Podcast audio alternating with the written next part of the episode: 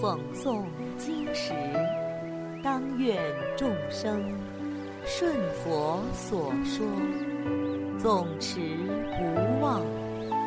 若说法时，当愿众生得无尽变，广宣法要。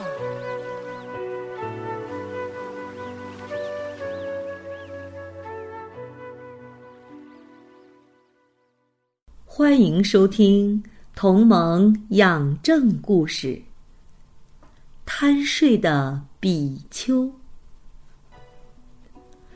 释迦牟尼佛住在即孤独园时，常教导弟子们应当精进修行，除掉阴盖，心明神定，才可以免除众苦。弟子们大都遵循佛陀的吩咐，用心修行。很多弟子证得了阿罗汉，灭除了众苦烦恼。其中有位比丘没有立志解脱之心，只管现在安乐，不观无常迅速，懈怠放逸。当别的师兄弟们精进修行时，他往往在吃饱之后就进入僧房，关上门，呼呼大睡，不分昼夜。僧团里的师兄弟们劝他多次，但他还是照样我行我素。有一天，是佛陀为大众说法的日子，早上所有的弟子都来了。唯独缺少那位贪睡的比丘。佛陀观察到该比丘七天后将会命终，如果继续昏睡下去，将会得不到善终。佛陀十分怜悯他，为了避免比丘堕入恶道，佛陀就来到贪睡比丘的房间，用弹指。唤醒沉睡的比丘，慈爱地说：“为什么这样贪睡呢？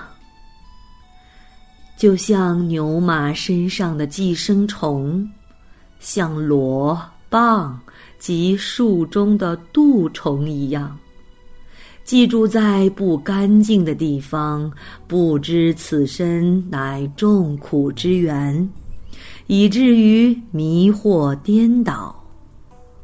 如果你深知生死之苦，当遭遇心如刀绞的病痛，面临随时被砍杀的危险，一想到这些，你还能睡得着吗？修行之人不能贪睡放逸，应常自警，心心念佛。念法念僧，学习诸佛菩萨之行，远离忧患苦恼。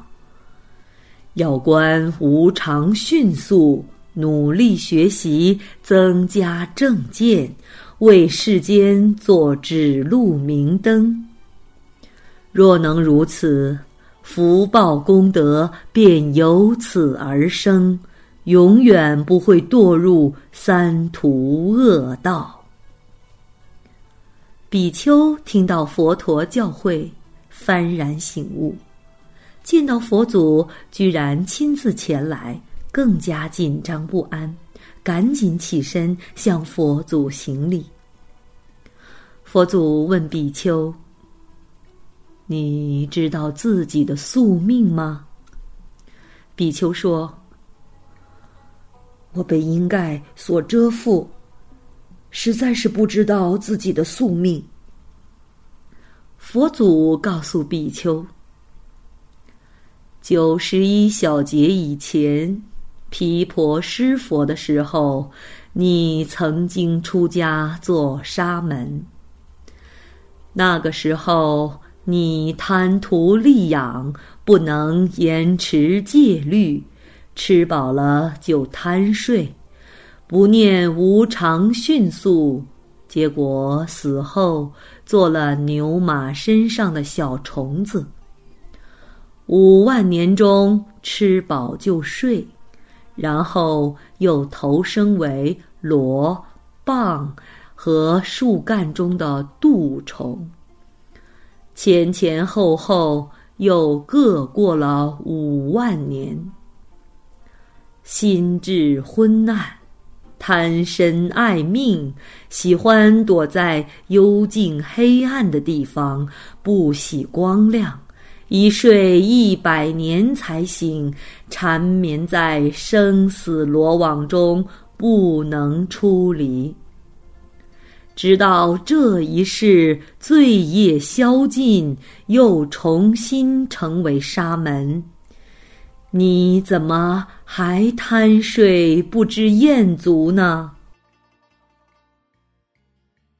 听到佛祖的一席话和自己的前世溯源，比丘毛骨悚然，自责不已，发出了猛烈的残耻心。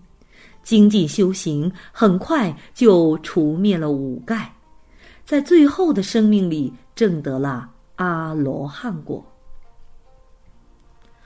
五盖，也叫五阴盖，指五种覆盖众生心时，使之不能明了正道的烦恼，即贪欲盖、嗔恚盖、昏沉睡眠盖。